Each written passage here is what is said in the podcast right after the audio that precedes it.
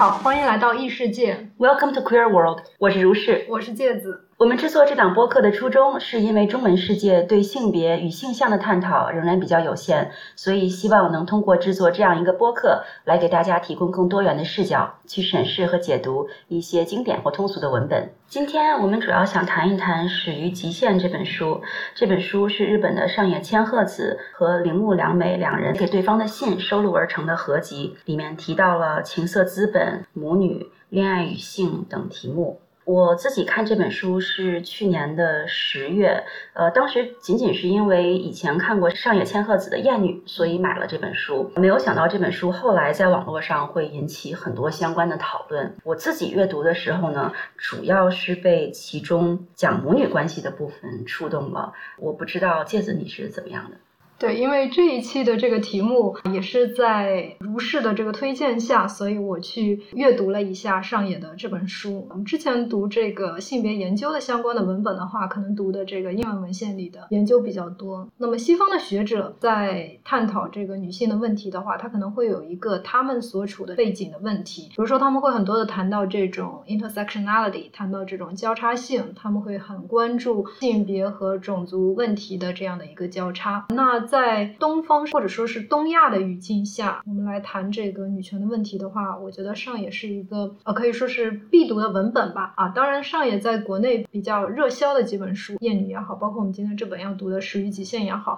其实都是偏科普性质的，所以呃我之前一直也都没有机会读，直到啊今年上半年的时候，引爆全网的全西西及他们宿舍里的其他两位同学和上野的这个对谈，在热搜上盘踞了很长的时间，然后这个也是促使了我想要去读一读上野这本书的兴趣。所以，我们今天的这个播客呢，我们大概会首先来看一看上野的这本《始于极限》这本书，我们会围绕几个关键的关键词、关键的概念，包括母女关系啊，包括亲密关系啊，包括上野老师一直很关心的厌女这个概念，再比如说这个婚姻以及非婚姻的这样的一种互助的选项，围绕这几个基本的概念来探讨一下这本书里面提到的一些核心的问题。那在今天这个播客的后半部分，我们就会围绕上野老师的东方之行、中国之行来探讨一下上野和全西西等其他两位啊、一共三位女生的对谈，以及他和戴锦华老师的对谈所在网上引发的讨论和争议。我觉得你刚才提到一点非常有意思，就是上野的书虽然很火，但是其实它里面并没有很多理论性的东西，更多的是基于日常生活的一些感悟。然后我觉得这点，如果是说想系统性的学习女权主义理论，其实看他的书可能收获不是很大。但是我觉得它里面提到的很多生活上的感悟，对我来说是非常有意思的。比如说这本书里面，我就觉得他和铃木提到自己和母亲之间的关系这一点，非常的触动我。这里我想插一句，就是你刚才提到，就是上野的书虽然不是理论性很强，因为上野他自己也在这本书就说了，他一向是两手都要抓，两手都要硬，嗯、就是说他一边要出版这些理论性的书籍，一边他又非常的愿意去进行一些大众的对话。那他来中国的对谈也好，他在日本包括翻译进中国出版了很多普及性的女性主义的读物也好，我觉得都反映了他的这样的一个信仰。甚至我觉得我们两个做播客可能也是出于这样的发心啊啊！但是我一直是觉得，就是说呃女性。主义对吧？它可能有不同的流派，或者说它会和不同人群、不同的观众进行对话。就像我之前一直都很佩服的这个社交媒体上的，他之前微博上应该有号，现在可能主要在抖音上的，就是零零 Peter 与四只猫啊，还有之前微博上的林毛毛，现在可能主要就是在推特上了。就是我觉得他们说的很多观点，我不一定是赞成的，但是我觉得他们对于推广女性意识，或者说是甚至在某一程度上拯救一些。中底层女性的人身上，我觉得她们起的作用是比很多我们待会要提到这些女性主义的学者要更大的。好，那我们说回母女这个话题。我看这本书感受最深的是，这两位女性其实都被自己的母亲深深的影响着。像铃木她自己讲到自己为什么会进入 AV 行业，其实和她母亲对她的养育方式以及她所观察到母亲身上的矛盾有很大的关系。嗯。对他的这个矛盾是我印象比较深刻的一个部分啊，在书里面的是第四十三页。他是讲到，呃，因为他母亲也是一个受过良好教育的精英女性吧，啊，这一点跟上野的母亲可能不太一样。那他他母亲自己也意识到，就是说自己跟那些寻常的家庭主妇是不一样的啊，这是一方面。但是另一方面呢，他比如说出去参加国际会议的时候呢，他又不是非常的呃，有一些女性学者那样，不是很在意或者强调自己的性别身份。他母亲是愿意把自己打扮的比较光鲜亮丽，甚至是比较性感的。那么这种矛盾呢，给童年或者幼年时期的铃木心里留下了一种怎么说呢？我觉得是一种印象，或者甚至是一个烙印，甚至可以说是一种情节吧，是他之后一直是想要去解开的这样的一个结。是的，所以上野在这里面指出说，女儿可能是母亲最激烈的批评者。我作为一个女儿，其实也有这种感觉。我的母亲就世俗意义上来说是非常成功的一个人，她是一位受过良好教育的高知女性，而且为人处事，在她所属的圈子里也非常的受人认可。但是我作为女儿，总是会发现她身上种种的小毛病，可能在播客里不方便一一说出来。但是有的时候，我和母亲吵架的时候，她会很委屈的问我说：“别人都觉得你妈这么好，怎么就你不停的挑我毛病？”嗯。对，我觉得这种啊，就是说女儿对于母亲下意识的，甚至可以说是难以避免的一种厌恶感，我觉得是组成这个厌女情绪的非常重要的一个环节。因为我觉得是很难区分的，就是说你到底不喜欢你的母亲，或者说对她产生这样的一种很复杂的感情，这里面多大是你的母亲这个个体使然？有多大程度上是因为在这个社会角色之下，她要去扮演这样一个女性，扮演她的母亲角色、工作的职场的角色以及妻子的角色，甚至她自己可能还有一个女儿的角色，她可能会给你带来的不适感和厌恶感，是因为你潜意识里会觉得你有可能是去复制她这样的悲惨的人生。就不是有一句话吗？说中国女儿最害怕的事情是自己的婚姻将来会像妈妈那样，而自己的女儿最终会活成自己这样。嗯，我觉得这点正好也对应了书里上也提到，很多母亲其实会厌恶自己的女儿，反而会说儿子就是比较可爱，儿子比较好养，然后对女儿反而各种挑剔。对，所以其实我们看到，就是书里面很明确提到，上野是自己也选择不要有孩子，或者说不要有女儿的这样的一个一个关于生儿育女的选择吧。铃木良美虽然没有明确的提到这一点，但是她对于婚姻，就是说她绝对坚决不选择婚姻，她是至少是很清楚的提到的。所以我在这一点上，我觉得体现了他们会认为这种对于母亲的厌恶感是有非常大的结构因素在里面的，以至于就是你作为个人，哪怕在很多地方上你想要去做到。尽善尽美，你可能很难做到这一点。说到这一点，我想再提一下最近在网上很火的一个视频，应该是最初是发在抖音上的，就是一个妈妈，她的小孩儿就是半夜哭闹着不想睡觉，那个视频超可怕。对，然后然后她妈妈就是为了，我觉得应该是给女儿立威，或者是让她记住这个教训吧。大半夜带着女儿在街上走，尽管女儿后来多次表达困、很累、想睡觉，她妈妈还是坚持说你要履行你当时的诺言，对吧？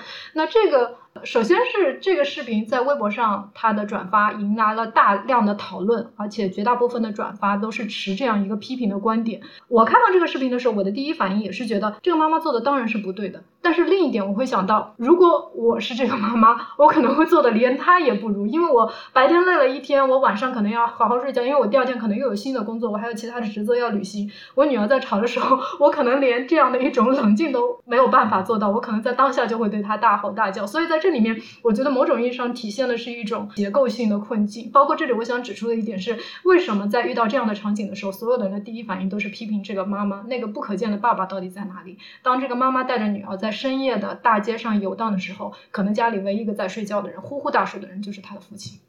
对，这个就是大家网上所说的丧偶式育儿嘛。很多时候在家庭矛盾中，其实这个父亲是隐身的。我个人有的时候会感到，就是我对我爸是没有任何指望的。他现在在我的生活中就已经完全不存在了，这个人。所以我的很多负面情绪，他的指向只能是我妈。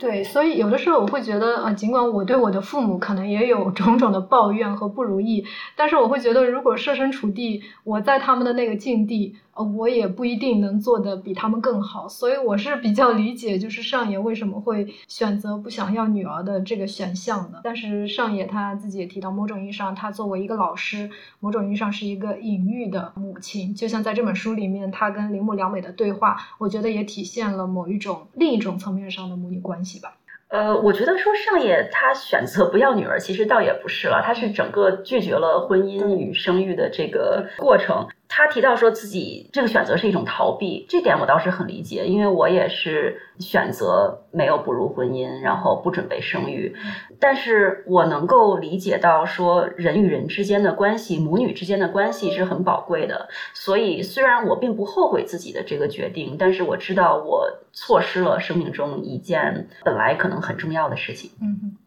然后，我觉得我个人在母女关系这件事上最最有共鸣的是上野提到他对母亲想要的究竟是爱还是理解。上野是说他自己在年轻的时候想要理解，但他现在觉得有爱就已经足够了。我觉得我也正在经历这个转变，我现在还没有办法说我完全不求从我母亲那里得到。理解有的时候还是会因为这个和他产生矛盾，但是我在说服自己放弃让他理解我的这种可能，放弃说让他完全理解并且接纳我，退一步想说是不是只要有爱就可以了。嗯，对这一点让我也很有共鸣，因为我跟我的父母亲就是 从小就没有什么话说，因为就是大家的这个品性、大家的这个天性或者大家这个趣味爱好，包括专业都太大相径。停了，所以我一直觉得在父母那里，就是我很难想象跟父母亲做一个朋友的关系是怎么样的。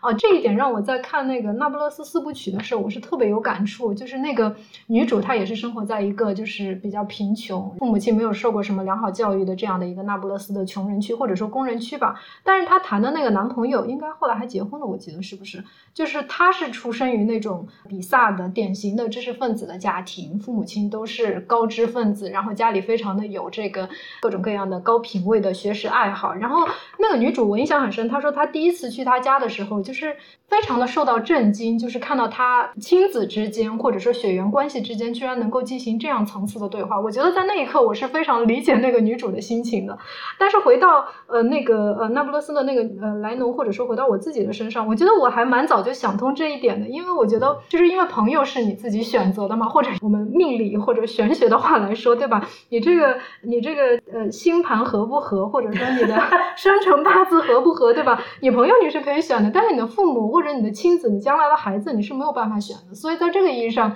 你强行的要求去理解这个，我觉得无异于去缘木求鱼。就是说我我我很赞同他说的，有爱就好。我觉得你说的很对，就是朋友是可以自己选的，家人是没得选的。呃，我之所以。会有这么多年的纠结，我觉得很大一点是因为我从小被我妈骗了，就是小的时候她就会跟我说，妈妈是你最好的朋友，妈妈要跟你做朋友，所以我一直也是以一种类似于朋友的态度去对待我妈的，所以我会希望她能够理解我的很多事情，然后我也尽可能的去理解她的很多事情，但是母女毕竟是母女。就是毕竟是一个亲子关系，而不是真正的朋友关系，所以在这中间产生了很多纠结和痛苦。相反，我身边的朋友可能家庭的这个情况都跟你比较近似，就是从小就跟家里没什么话说。我有的时候反而会比较羡慕他们，就感觉省下了很多年的纠结。哦，这个又让我想到，就是之前那个抖音的那个半夜遛娃的那个视频里面，有一个评论，他是说了，呃，我我不记得原话了，大致说这个意思，就是说，对于一个孩子来说，父母宁可要做一个真实的混蛋，就是说，在他提出无理要求的时候，你就呃强硬的以一种，或者说甚至是以一种暴力的行为去制止他这样的想法，也不要做一个所谓优雅的变态，就是说你。假装要满足他的要求，其实是在呃用一种更心理变态的方式去折磨他，就像那个妈妈在视频里面所呈现的那样。嗯，就是这种假民主，我觉得可能很多父母受过高等教育，或者是比较偏向于所谓科学育儿的父母家的孩子，都遭受过这种假民主的毒害。嗯哼。对，这也是为什么有的数据统计结果会显示，就是家里是像呃医生啊、教师啊这样的家庭的啊，这个学生他的自杀率会更高的一个部分的原因吧，我觉得可能是。呃，我觉得我妈既是呃医学博士，又是教师，我能活到现在真的很不容易。对，我觉得这个就让我们想到了这个铃木良美同学，因为她的母亲是一个呃儿童心理学家，然后铃木良美也在书里面提到了这种，她既是作为母亲的女儿的身份，同时又是作为母亲的实验观察对象的身份所带来的这种恐惧感以及不适感。那呃，所以铃木阳美她自己作为一个反叛的重要的手段，就是去抗拒这种对于女性的这种性纯洁的这个枷锁。所以由此我们也可以进入我们的第二个话题，就是关于亲密关系，或者说是我我觉得更准确是是说性在这个性别压迫的结构中，在厌女的这个结构中所起到的一个重要的作用，或者扮演的这样的一个机制的角色。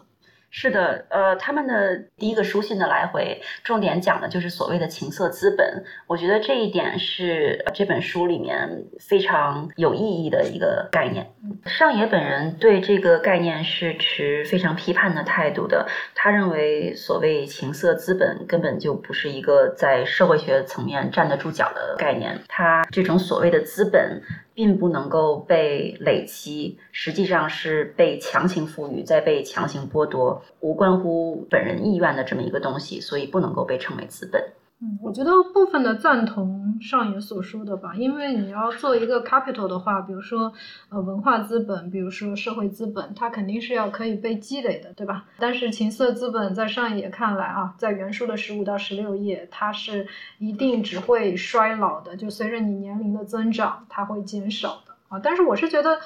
起码可以说情色，或者说肉体，或者说性，或者说美色，哈，它是可以被变现。那我们其实也在铃木良美的她的个人的经历中也有看到，就是她呃少女时代从事的这样的一个原味产业啊，包括她后来从事的这样的一个风俗行业、拍 AV 的行业等等，这些的经历，其实我觉得呃都促成了铃木良美对于跟性有关的一切，包括这个亲密关系，包括这个婚姻，都有着非常强烈的排。质感和厌恶的来源。对我看这本书，呃，印象很深刻的一段就是铃木良美说，她呃，早在第一次和男性发生性关系之前，就开始在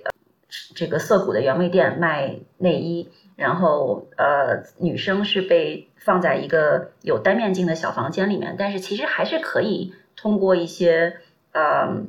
角度看到对面的男性，然后这些男性就。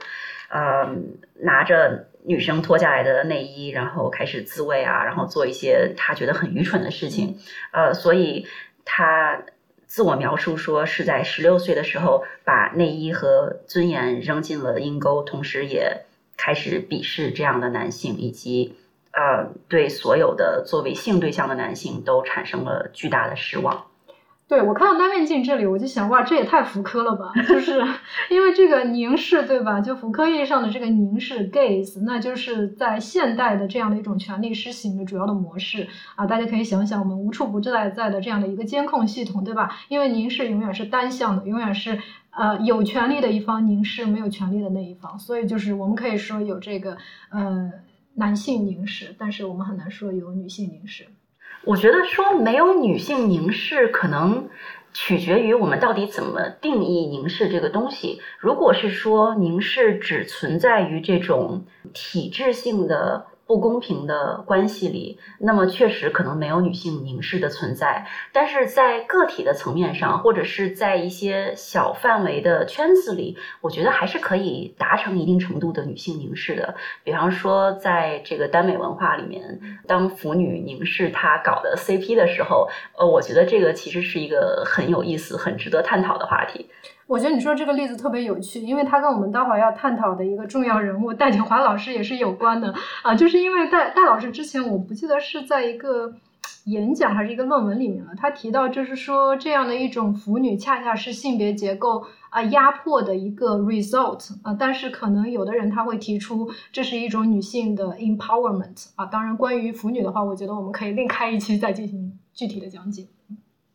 然后回到我们刚才讲那个呃原味店卖内裤的事情，我就想到了这个，啊，我觉得日本的这个风俗行业也太发达了吧，就想到现在网络上的一个梗，就是所谓的啊日本人不需要吃，韩国人不需要睡觉，然后中国人不需要性。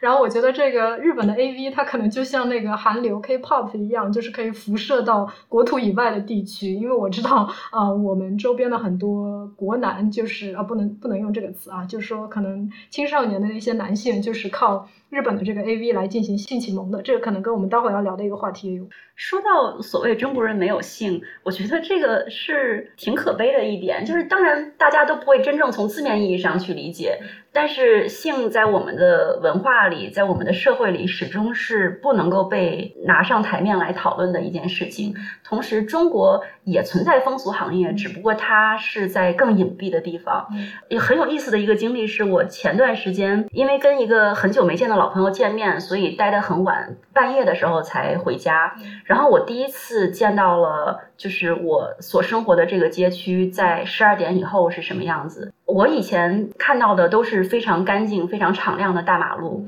然后那天晚上第一次见到了被洒在路边的各种色情小广告，嗯，确实感觉是步入了一个夜的世界。对对，因为我这里我还想强调的一点就是说，呃，我觉得造成东亚生育率这么低迷的一个因素，当然东亚特色的父权制结构当然是很重要的一个因素了。我觉得还有一个很重要的因素就是东亚的这个加班文化，因为九九六之下，人真的是很难有性欲的。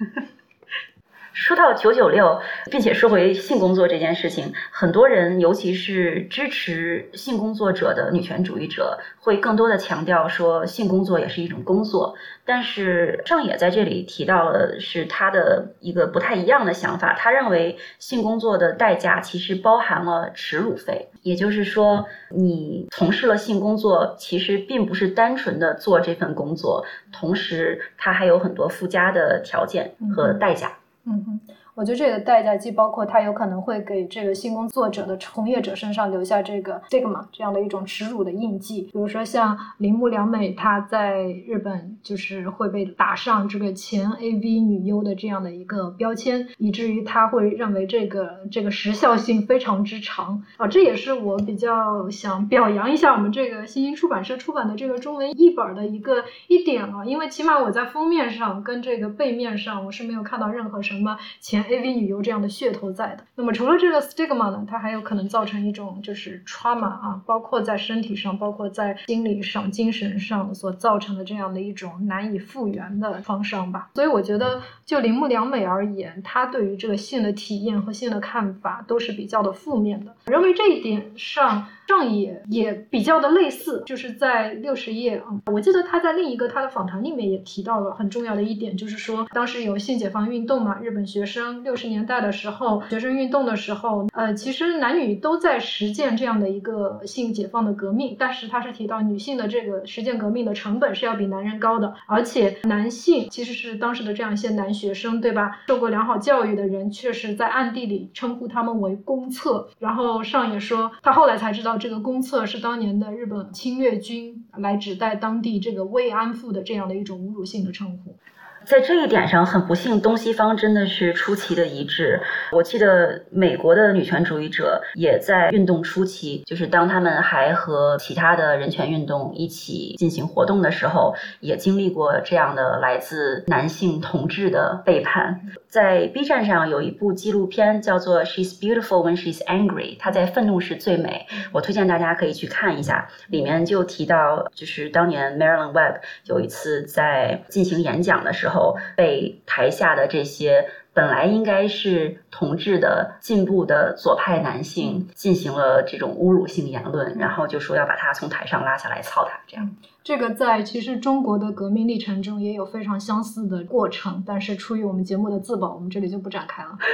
啊，话虽如此，虽然男性是这样一个样子，但是我觉得上野他对男性以及与男性进入性关系和亲密关系这件事情，其实并不是很抗拒。相反，他的态度甚至可以说是比较正面的。我记得他在和全西西的那个对话里面也提到说，谈恋爱比不谈要好。所以我觉得尚野老师他总体上来讲还是一个正面的态度。然后正好前段时间也有了他结婚的。这个消息。当然，我们后来知道他这个结婚其实是一个不得已而为之的行为，是为了帮助友人能够在临终的时候得到妥善的照料。对，我觉得这个例子其实也反映出了，就是铃木良美和上野千鹤子都意识到的非常重要的一点，也是这本书我印象最深的一句话，就是所谓的婚姻以外的互助选项太少了。我觉得这个在某种意义上是一个 structured 或者说是社会构造出来的这样的一个结果。因为我非常想讲一期内容，当然我今天在这儿不会详细展开。就是我一直对，就是流行在各种各样的经典文学、经典文本和这个流行文本中，就我们经常会说这个这个作品不好，对吧？它是会淫会道，对吧？所以就会被列为禁书。然后我就意识到，这个非常非常多的通俗文本，我们在电视、电影上看的，我们在那个什么小说里面读的啊，都是会婚会。育的文本，我真的很期待以后做一期来对这些会婚会育的文本来进行一个全面的分析。而且这样的一种会婚会育，其实它是几乎只针对女性去进行洗脑的。那在这个书里面的第一百零一页，他也提到，对吧？女性是通过少女漫画来学习恋爱的，但是男性是通过 A V 来学习性的。这个就注定意味着男女性在这个亲密关系中，在婚姻生活中，他们想要寻找的是不一样的东西。说到这里，让我想起二零一三年的一部电影，是 Joseph Gordon-Levitt 自导自演的，呃，他中文叫什么？囧瑟夫是吧？对，嗯。然后那部电影其实就是讲一个 A 片中毒、A 片上瘾的男性和一个通过恋爱电影来定义怎样谈恋爱的女性之间如何产生不可磨合的矛盾。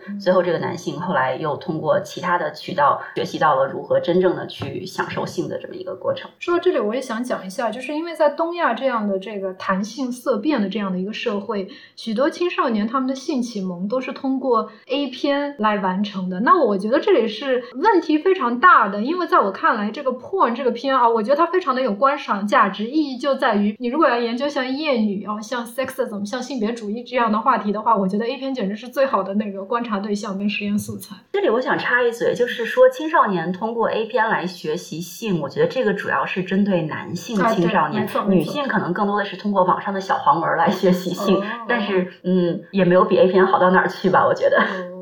哎，你说到这个，我就很感兴趣了，因为我自己是一个彻底的圈外人，就是我从来不看这一类的这个小说啊、文学啊。但是我有一个朋友，他是这个腐文的深度爱好者，然后我就很好奇，我就问他，所以你你到底？爱看的是什么呢？就是说，我说如果比如说你把这个男男替换成男女，术语叫 B G，对吧？那你还会感兴趣吗？他说他就没有办法代入了，因为他觉得这个男男的话，他可以想象是两个彻底平等的个体在那儿谈恋爱、谈情说爱，但是如果是男女的配置的话，他可能就没有办法代入了。呃，我知道有很多就是碧瑶的爱好者是持有这种想法的，但实际上你真的去看网络上的碧瑶小说，或者是这种女性向的呃恋爱小说的话，其实里面仍然有大量的性侵 情节，呃，甚至它是一种浪漫化的想象。就类似，比如说我们在韩剧里面看到这种霸道总裁之类的一些，对，就是霸霸道总裁强迫我这样那样。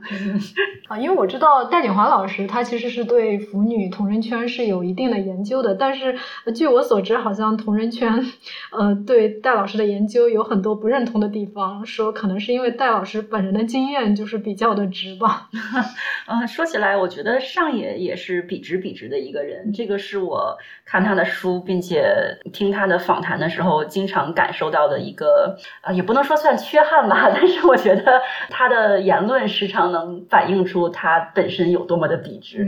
嗯，所以他们会感叹，就是婚姻之外的互助选项太少了，可能确实呈现给这样的顺直异性恋女性的这个互助选项比较少。嗯。所以我之后其实想讲一期异性恋悲歌，它是一本由同性恋女性写给异性恋女性，想要帮助他们的书。对，我觉得我们挖了无数的坑，所以坑不嫌多，我就再来挖一个。就是我们下一期可能会去讲这个重启人生的这个日剧。我觉得我非常喜欢这个日剧的一点，就在于它提供了一种婚姻之外的这样的一个互助的选项啊，敬请期待。好，那我们对《始于极限》这本书的讨论就先告一段落。接下来，我们来看一下上野老师的中国之行。说到他的这个中国之行的话，引起最大舆论的应该就是和全西西的那场对谈，对吧？我当时看到的时候，其实非常惊讶，因为在那个访谈之前，我完全没有听说过全西西这个人，我只是把视频看了，并且看了以后，我觉得我作为一个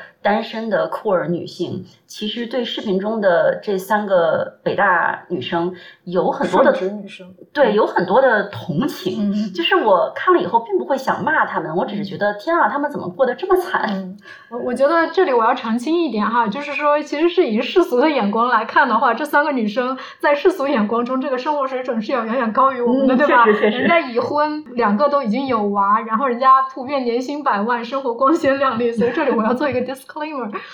那我之前其实全西西是有一个，之前有一个比较出圈的视频，就是那个所谓的毕业十年之后北大宿舍的这个女生夜谈。那这个。视频非常的出圈，我觉得它里面的内容也不错，就在于比较精彩的一点是，其实北大宿舍它是会按照专业来分，但是对于他们这个宿舍比较特殊，是因为他们以前是原培学院的，那原培学院有点类似于这个香港大学的这种这个书院的这个形式，英英联邦大学的这个书院的形式，那就是不同专业的你会生活在一起，但是你可以自由的选择不同的专业，那元培学院的分数也是非常高的，所以我觉得他们三个人给人的这样的一种精英感哈，包括我们之后要。讲到这个孔若这个话题，我觉得在这里呃都有所体现。那我觉得全西西也算是吃了一波这个北大光环的这样的一波流量吧。所以这一次，我觉得对于他的这样的一种反扑，某种意义上也可以看作是一种流浪的反噬。然后除了北大这个宿舍夜谈那一期，我对全西西还有印象比较深的一期，而且我觉得他讲的非常好的一期，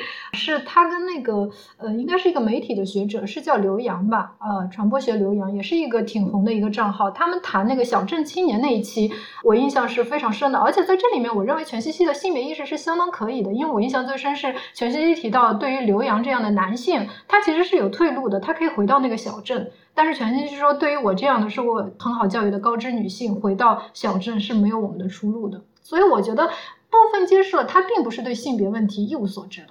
说到他的性别意识，就是我一开始看他们访谈的时候，我只是觉得说他勇敢的谈论了自己的个人生活。以及其中遇到的困难，我其实是当时有点感动的。但是后来被网友科普了一些他之前的言论和他之前的一些行为，我还挺震惊的。就比如说，他原本是坚定的想要丁克。但是被他的这个男性伴侣呃说服，最后还是生了孩子。以及非常让我惊掉下巴的一点，就是她说她为了防止自己的丈夫去嫖娼，他要给自己制定一个性生活的时间表。就是我还挺难想象说一个有女权意识的人在婚姻中遇到这样的困难是什么样的一个场景。对，我觉得全西西的这些言论就非常的耸人听闻了，非常令人震惊了，对吧？但是你如果放在全西西之前的那些。非常叛逆，甚至非常 liberal 的这样的一个经历下来看，你就会觉得更可怕，就是毛骨悚然的感觉。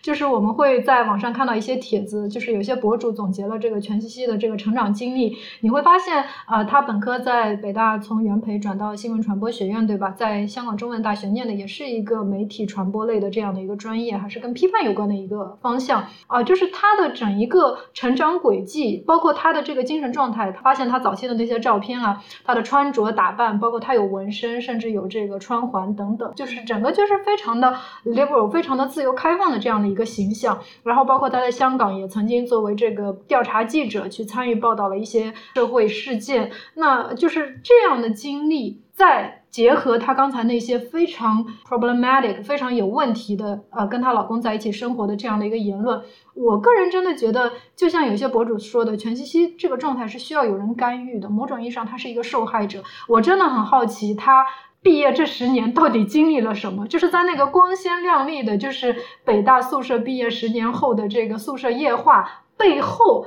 他经历了什么样的精神上的历程，以至于他选择了这样的一个生活？这是我个人非常关心的一个月亮的另一面，或者硬币的另一面。对，所以我觉得咱们两个对他其实都是有一种程度上的同情在的。虽然从世俗的角度来讲，我们可能没有资格去同情他。所以看到网上对他这么强烈的谩骂的时候，我是非常震惊的。嗯哼，是的，我也非常的震惊，就是对他的这个攻击已经到了一种非常强烈的这个网暴的层面。我觉得哪怕上野本人知道这件事情，他也会非常的惊讶。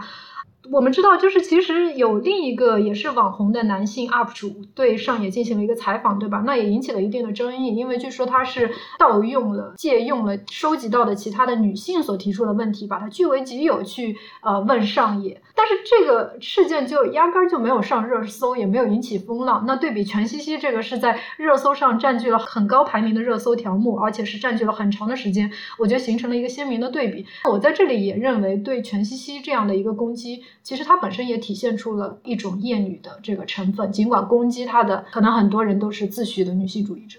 我觉得对她的攻击确实有一定厌女的成分在，但是我想其中这个所谓的北大光环占据的分量更多一些。嗯，因为全西西之前的那些视频，包括他特别出圈的那些视频，我觉得都跟他非常强调自己的北大身份是分不开的吧。所以我之前也讲，这可能构成了一种流量的反噬。我觉得这是第一层，第二层就是因为我刚才也提到，元培学院的这个招生分数非常的高，他应该是小镇做题家中的。佼佼者，那么也是彻底改变了他的命运。所以我觉得这些北大女生，这些所谓的成功人士，她是新事项的这个副总裁，对吧？年薪非常的高，她的寝室里其他朋友也是这样，所以就有一种就是上野也提到的这样一种恐弱的心态。我觉得某种意义上让我联想到就是欧美的之前很火，现在广为受人批评的这个 lead in feminism，就是说我只要很强大，就是我所有的就是女性受压迫的这个原因都在于我个人自身，对吧？所以我只要个人做出。努力，我拿一个很高的 GPA，我考一个很高的呃这高考分数，我在这个职场上拼命挣钱，那我就是以这样的一种社达的心态去做一个成功的人士，我就可以摆脱这个女性这个身份给我带来的枷锁。我觉得这是一种非常成问题的心态。嗯，这个中文翻译当时好像是叫“向前一步”吧，“向前一步”的女性主义。所以我有一个吐槽，就是黄阿丽在她的单口上说的，就是我不想 lean in，我只想 lie down，还是躺平比较好。对。另外，说到孔若这个话题，我觉得全西西他们当时被全网批判，其实也跟他们那场访谈中本身有些问题问的水平不高有关。所以我看到很多评论是说，北大毕业的也不过如此。正是因为他们站在了这样一个有光环的位置，所以当他们展现出的实际水平和光环不匹配的时候，就被视为是一种弱。然后这种弱又被网友所憎恶。嗯哼，这里我也想指出一点，就是这可能也是一个结构化的后果，因为上野老师对吧？这样的如雷贯耳的名字，那这样又是一个 B 站类似的半官方性质的运动，那你可能就会推出三个已婚、大部分已育的这样的高知女性去跟上野进行对谈，可能会更得到流量的支持。那一些我认为，比如说所谓的倡导不婚不育啊，或者有更激进的这个女性博主的想法，他们去跟上野。对谈，一是不一定有机会；第二，即使得到了谈话的机会，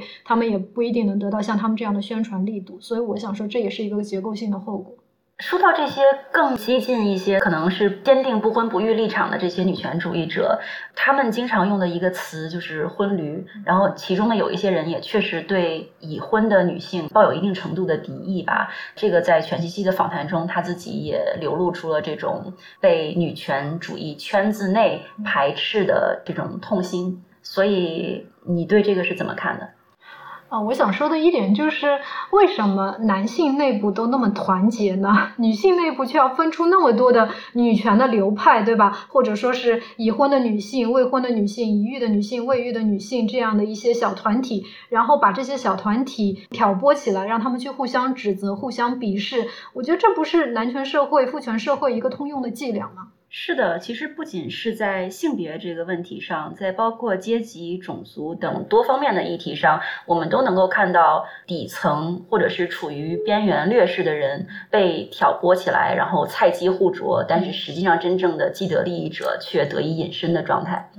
然后我还想讲的一点就是说，其实跟我我们首先当然承认哈，婚驴是一个侮辱性的概念，那我们应该首先从自己做起来，尽量不要去使用这样的侮辱性的概念去进行这些女性内部的这样的一些离间或者说互相指责。但是我想指出的一点是，其实有另一个和它相对的这样的一个侮辱性概念，就是剩女。如果大家感兴趣的话，可以去看洪里达的那本书，里面非常详细的指出了剩女这个概念的应用。首先是官方机构，包括国家教育部和国家妇联，首先推出来，而且那个推出的年份也非常的耐人寻味，是在第一代城市独生子女进入婚育年龄之后，以官方文件大肆宣扬这样的侮辱性概念的这样的一个过程。那与之相比，我们再来看一下婚旅这个概念啊。婚礼这个概念，其实在许多的社交平台上是被审查的，很多时候你需要用一些谐音或者是用一些图像文字去代替。所以我想指出，一方面我们要防止自己使用这样的侮辱辱性称呼来在女权内部造成分裂的情况下，我们也要看到这些词汇是谁在推广使用它们，谁有权利去使用它们，并且禁止别人去使用特定的一些侮辱性的词汇。我们需要看到背后的这样的一个权力结构。上野这次中国之行，除了和全西西的这个访谈引起很多讨论之外，还有一场得到了多关注的，就是和戴锦华的这个对谈。就很多人会觉得啊，戴锦华这个为北大证明，对吧？啊，但是我个人认为，戴锦华在这个对谈中表现出来的这样的一种状态，或者说是他所呈现的这样的一个中国女性主义面貌，因为我们知道这样的对谈是很有代表性的，但因为它某种意义上代表了中国语境下呃，内地语境下最为人。所知的这样的一个女性主义者的形象和一个日本她的这样的一个 counterpart 的这样的一个对谈。呃，但是我个人认为戴锦华在这场这个对谈中的表现是不那么令人满意的。但是我觉得这个不仅仅是戴老师可能个人的因素，也是因为这是一个新京报主办的活动，它也有着像全西西那样的半官方的性质。然后包括戴锦华他自己的这样的一个处境，他这样的一个身份，对吧？还是体制内的学者，他有很多话他也不能说。所以，嗯，就是戴锦华虽然我们看他的这个年龄好像比上野要小了十岁左右，但是他所呈现出来的这种女。权主义的观念给我感觉非常的臣服，就是就是我觉得上野反而更能够跟年轻人对话，或者更能够知道现在比较新的一些女权主义的思潮。但是戴锦华好像是还是在讲比较久远的那个时代的那些语。觉得这里大家如果感兴趣的话，可以去看侯其江，就是之前财新的一位记者，他在端上发了一篇文章，叫做《反思戴锦华热：中国特色限定版女权主义》。很很有趣的一点是，呃，侯其江他自己以前也是北大的学生，他会讲他自己。本科的时候也受到戴锦华老师的课上，在他的课上受到很多女性主义的影响。但是现在回过头来听了他跟上野的这样的一个对谈，他觉得他的这个对于女权的想法中有很多的问题所在。这个报道里面他是讲的比较的彻底的。你说的对，我觉得戴锦华他确实呃有的时候过多的着眼于资本以及市场化，有的时候给人造成一种避重就轻的感觉。但是除了这个之外，其实还有一点让我非常的迷惑而且不爽，就是他总是被尊称为戴爷。对，因为戴锦华本人身材非常的高大，他有应该有超过一米八吧。然后戴锦华老师，我记得以前讲课的时候，他就是会习惯于一边讲课一边抽烟啊。尤其讲课我不记得，但下课之后他一定是会抽烟的。我我那时候还会有一种很幼稚的看法，就是因因为我自己尝试过抽了一口，然后发现我呛的根本没有办法接着抽了。我当时就很失望、很绝望，想啊，我这辈子都没法成为一个女性主义者，没法成为一个 feminist，因为我不仅是看日常生活中戴爷也是如此，戴锦华老师也是如此，包括看照片上像波伏娃也是如此，大家会放一个他。跟戴萨特一起抽烟的照片，然后那时候我就会对自己很绝望。对，我觉得这里面确实是有很大的问题，就在于好像要一个女性做到 above average，要做到一个很好的水平的时候，她才有资格会被称为爷，或者会被称为先生，对吧？就之前我们网上会有很多的争议，说这个女性一个很伟大的女性该不该被称为先生的问题。虽然有的时候我觉得戴锦华在这个访谈中有一点避重就轻，然后导致整场对谈有一点隔靴搔痒的感觉，呃，但是其中有一些他们讲到的内容，我还是认为非常有意思的，比如说后面的这个提问环节，有人问说。两位老师成为女性主义者的契机是什么？然后戴锦华她的回答是说，因为她在生命之初觉得自己长得太高、不漂亮、不温柔，然后阅读女性主义作品，让她明白这不是她的错，而且发现男性也是父权制的受害者，所以她自己就变得快乐多了，是相当于女权主义使她能够和自己达成一种和解。而上野千鹤子是说，她是因为愤怒和怨恨而成为女性主义者的。啊，她是因为在这个当时，像我们之前说的，被男性同盟所背叛，然后从此才步上了这个女权主义者的道路。我觉得这里一个关键的区别就在于戴锦华的经历是很 personal 的，然后给我感觉就是 feminism 让他达到了一种跟内心的和解，然后与世界的和解。但是在上野这里，你就很明显的看到了一种 community 的存在，包括就是这样的一种呃跟其他女性、跟其他这个个体的这样的一种连接，这样的一种结构性的力量。这个也是我想强调的一点，就是说虽然我们会对比如说戴锦华也好、全七夕也好，他们的观点持一定的批判的态度，就说批判性的去接接受。看待他们的观点，啊，但是我还是想说啊，就是说，比如说你学术性的去看待一个一个观点、一个文章是一种 approach，对吧？就比如说你是，那我们一定是非常 critical、非常批判性的去审视它的每一句话、每一个字。那对于我们刚才提到的一些文本，包包括就是上野跟铃木良美本人他们的一些观点，都是这样的观点。但是，如果是我们把这个 feminism 看作是一个社会运动，看作是一个革命的话，我是认为我们应该团结一切可团结的力量。你管它是剩女也好，你管它是婚驴也好，你不管这个像零零 Peter 与四只猫，还是林毛毛，还是谁，他们的观点中有如何成问题的这些部分，我还是认为这个团结大于分裂。我们尤其不应该在女性的内部去造成这样的一种分裂，我们是要团结起来去啊进行这个长久的革命吧。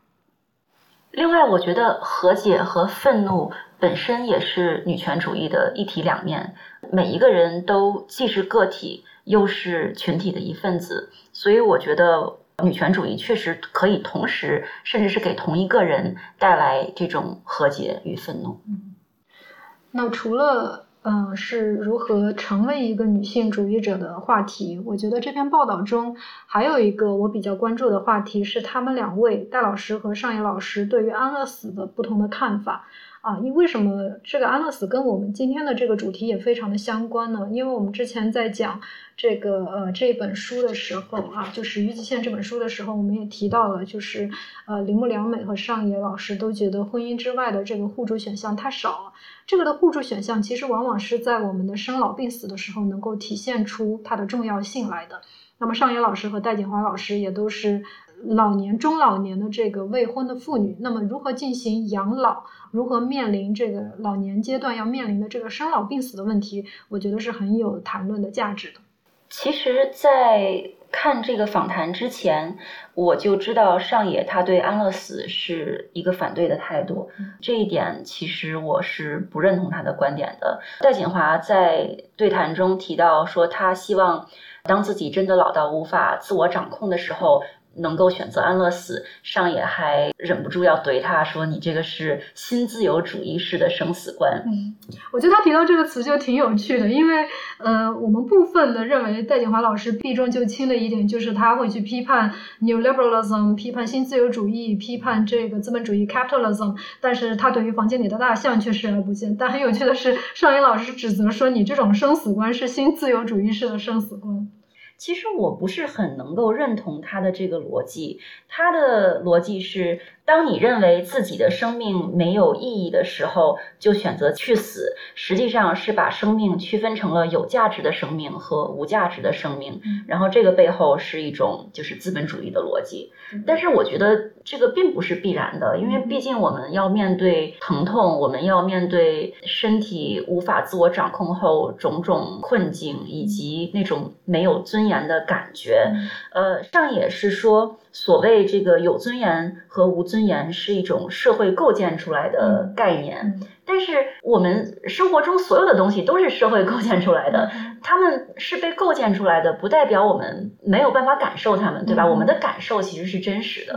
因为上野在这个对谈中提到了说，难道他们对这个社会没有用了，就没有生存下去的权利了吗？呃，我想说没有用了，可能是一个方面，但是很多在病痛中挣扎的人，他们会自己感受到那种真实的痛苦，而选择啊结束自己的生命。那病痛是一个层面，其他的一些比较嗯困难、比较复杂的病症，那像渐冻症啊，像阿兹海默症啊，可能都会对病人本身和他们的家庭带来非常大的困扰和负担。所以在这里我也推荐一下，就是之前呃很多人也听说过的，就是哈佛大学著名的医学人类学专家嗯凯博文，基于他个人照顾他的阿兹海默症妻子的这样的一个个人经历写的一本书，之前也在这个中信出版社出版了，书名就叫做《照护》。就既然你提了这本书，我也想再讲一下上野老师的另外一本书《在熟悉的家中向世界道别》。虽然里面有一些内容是我现在还没有办法认可的，但是我想听众们可以自己去看一看，然后更好的了解上野的观点。嗯，